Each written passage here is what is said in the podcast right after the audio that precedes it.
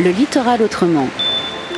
Une série de reportages consacrés aux nouvelles activités maritimes en Bretagne.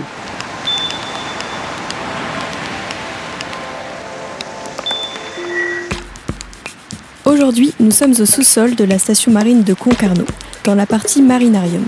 Après une visite privilégiée, Sébastien Cadu, océanographe et responsable du marinarium, nous parle de l'importance de la diffusion des connaissances au grand public.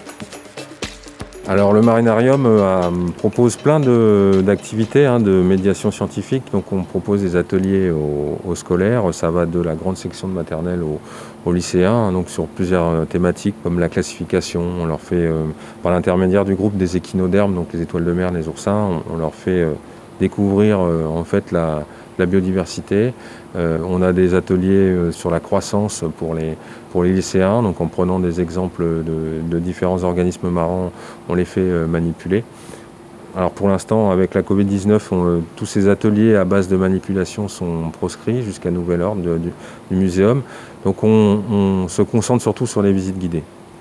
Les visites guidées donc pour les scolaires, aussi pour les adultes. On appelle ça visite des coulisses ou visite VIP. donc nous, en fait, notre visite guidée, elle s'appelle visite privilégiée puisque justement, elle se passe euh, dans un cadre où le marinarium est fermé au public et on profite d'être en petit comité comme ça pour euh, leur donner une, visite euh, bah, privilégiée, comme son nom l'indique, où en plus de cet accès unique au circuit de visite, on, leur montre ces coulisses.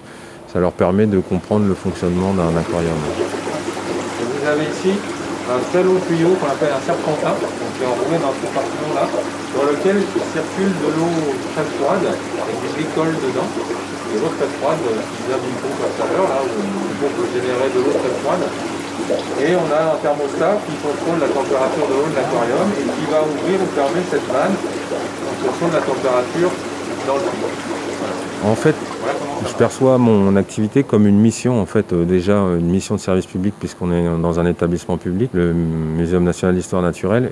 C'est important de, parler aux gens, de leur faire connaître la biodiversité et de leur expliquer euh, l'importance de la, préserver, euh, de leur dire qu'on fait partie de cette biodiversité et que l'avenir de, l'humanité passe par la préservation de cette biodiversité. Donc on se sert des aquariums pour les émerveiller, donc euh, s'ils sont touchés, ils vont peut-être avoir plus envie déjà de, protéger cette biodiversité.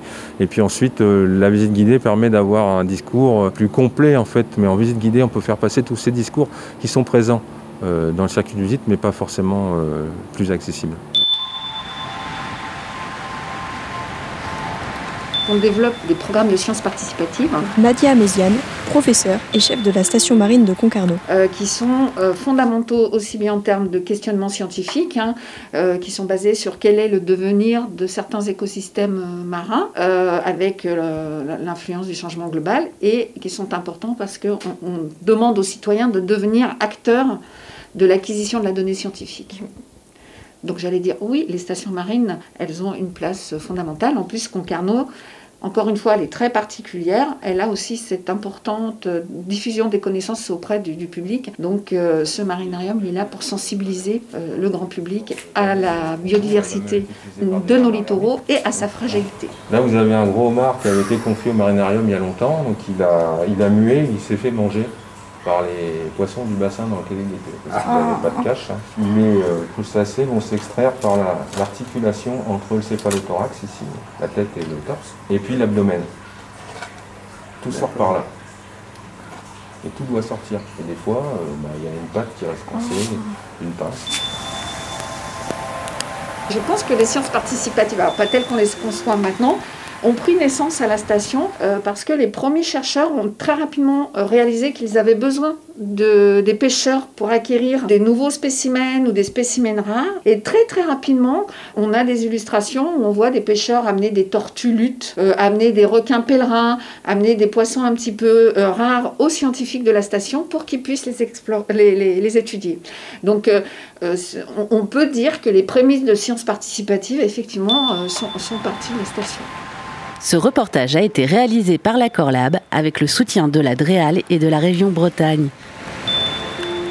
Retrouvez-le en podcast sur corlab.org.